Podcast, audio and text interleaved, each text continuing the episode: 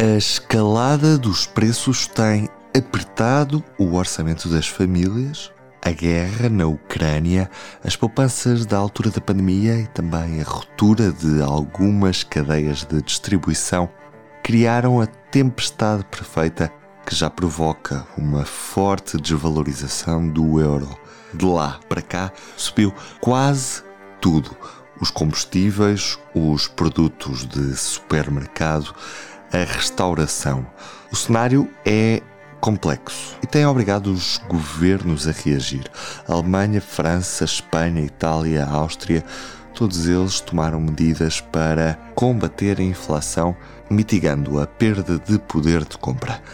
Olhando para o mapa da Europa, Portugal foi mesmo um dos últimos a anunciar medidas, mas nesta segunda-feira passavam 11 minutos das 8 da noite quando António Costa apareceu aos jornalistas. Boa noite. À sua frente tinha um cartão preso ao púlpito onde falou, onde se podia ler Famílias Primeiro. Temos vindo a sofrer um brutal aumento da inflação que atinge duramente o poder de compra das famílias.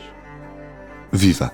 Eu sou Ruben Martins e hoje, antes de tudo, o plano de apoio às famílias que o governo apresentou nesta segunda-feira.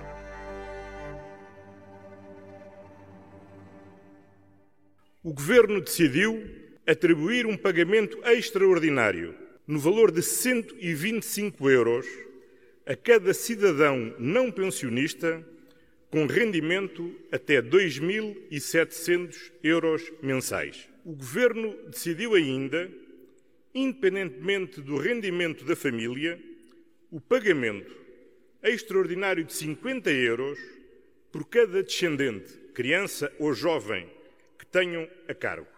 Os pensionistas receberão um suplemento extraordinário, equivalente a meio mês de pensão. A redução para 6% da taxa de 13% do IVA sobre a eletricidade. Permitir aos consumidores de gás o regresso ao mercado regulado, suspensão do aumento da taxa de carbono, devolução aos cidadãos da receita adicional de IVA e redução do imposto sobre os produtos petrolíferos. Congelar todos os aumentos de preço dos passos dos transportes públicos e dos bilhetes da CP durante o ano 2023, limitar a 2% a atualização máxima do valor das rendas das habitações e das rendas comerciais para o próximo ano o Governo decidiu propor à Assembleia da República o seguinte aumento das pensões para o próximo ano: 4,43. Esta, por exemplo, é uma das cautelas tidas pelo Governo num programa que foi apelidado pela oposição de pouco ambicioso. Neste P24, o diretor adjunto do Público David Pontes. Nunca ninguém fica satisfeito e haverá quem aponte, nomeadamente no caso da função pública, a falta aqui de medidas concretas para, para estes setores da, da, da população. Mas eu acho que, que, olhando assim de repente, e estamos todos a jogar isto aqui um bocadinho em cima da hora, elas são mais do que ao esperado. Estamos a falar de um pacote geral de 2,4 mil milhões. Eu acho que isto está muito para lá do que, por exemplo, o PSD propunha em termos de gasto. Elas vão a diversos pontos, e isso também é importante, vão desde as rendas embora seja uma coisa que só vai acontecer para o ano, mas já está enunciado em termos políticos. Vão também eh, aos pensionistas, que são uma faixa importante da população, e vão também, e eu acho que isso é importante, e as pessoas vão sentir eh, isso nesta espécie de cheque universal que é dado a todos aqueles que tenham um rendimento eh, eh abaixo dos 2.700 brutos por mês, e vão ainda mais para todos aqueles que tenham descendentes que vão receber 50 euros por cada descendente. E, e, olhando para este caso quase inédito em Portugal, que me lembre das pessoas receberem dinheiro na mão, eu julgo que muita gente ficará de alguma forma contente com isto. Se isto é suficiente, como tu perguntas, para contrabalançar a inflação, eu não sei. E eu não sei, e, e acho que o, que o Primeiro-Ministro também joga aqui politicamente com alguma capacidade de resiliência e com alguns sinais que tu vais tendo de que isto está a crescer crescer, mas apesar de tudo ainda não temos aqueles sinais de alarme e alerta dos bancos alimentares e tudo isso. Eu acho que há aqui um crescimento surdo desta energia, mas os portugueses, tal como mostraram na pandemia, têm uma capacidade de sofrimento muito grande. Tivéssemos nós menos, eu acredito que o governo ainda tivesse sido ou, ou fosse mais generoso do que aquilo que está a ser. Mas vale a pena também recordar que daqui a pouco também vamos ter um orçamento.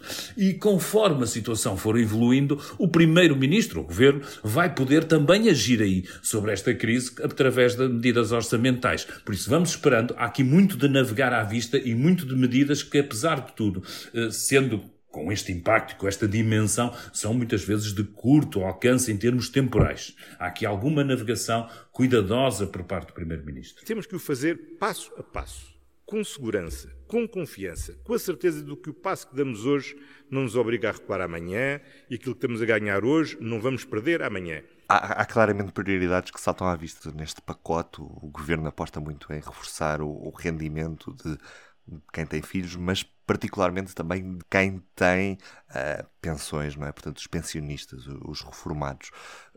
As prioridades do governo são as mais certeiras, ou seja, estamos a ajudar as pessoas que mais efetivamente precisam, ou, ou, ou nem por isso? À partida, os pensionistas têm, pela idade, pela sua atividade, menos capacidades de encontrar outros refúgios de rendimento. Eu julgo que nisso é justificável que eles sejam atendidos. Depois, numa visão mais cínica, eu também diria que eles são uma parte muito importante do eleitorado do PS e por isso convém mantê-los dentro de, digamos, da, da satisfação possível.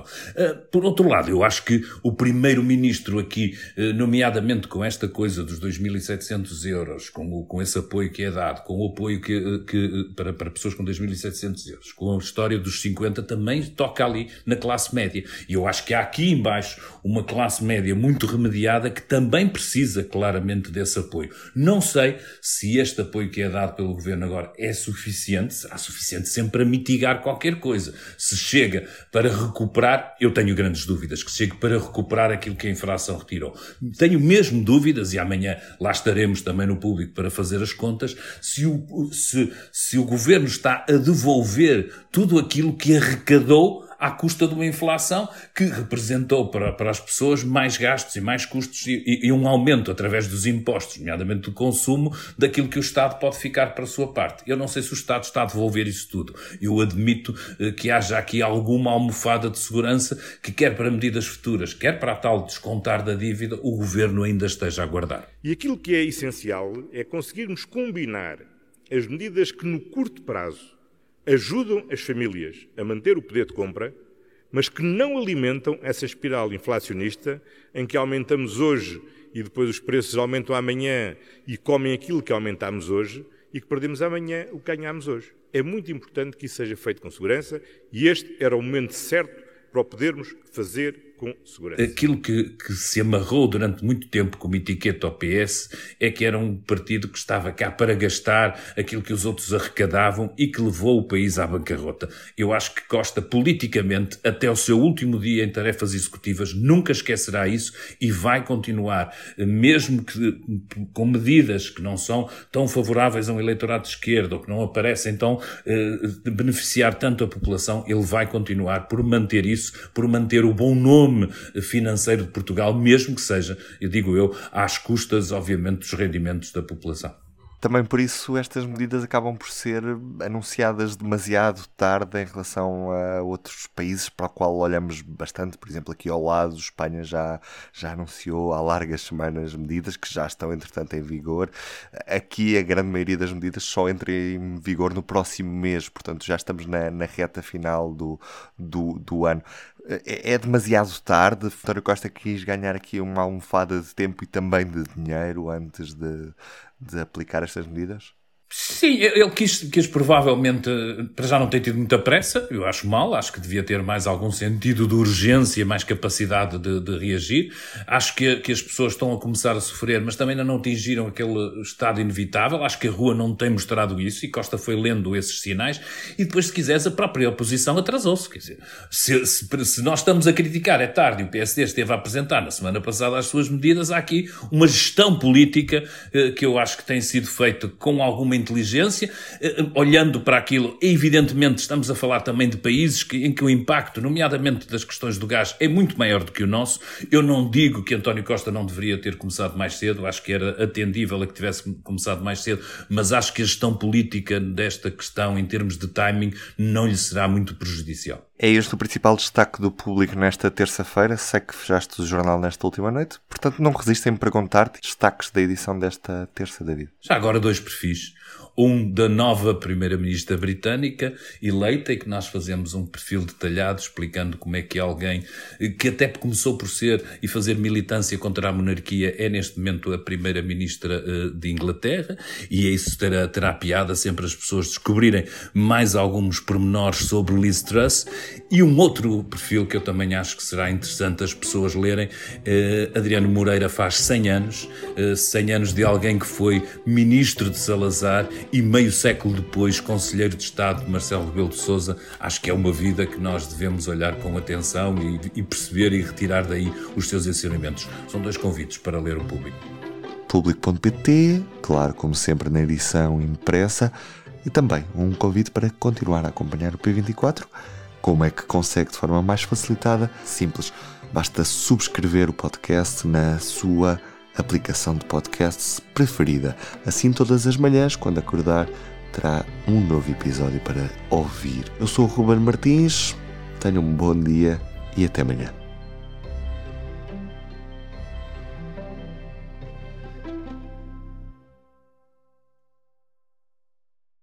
O público fica no ouvido.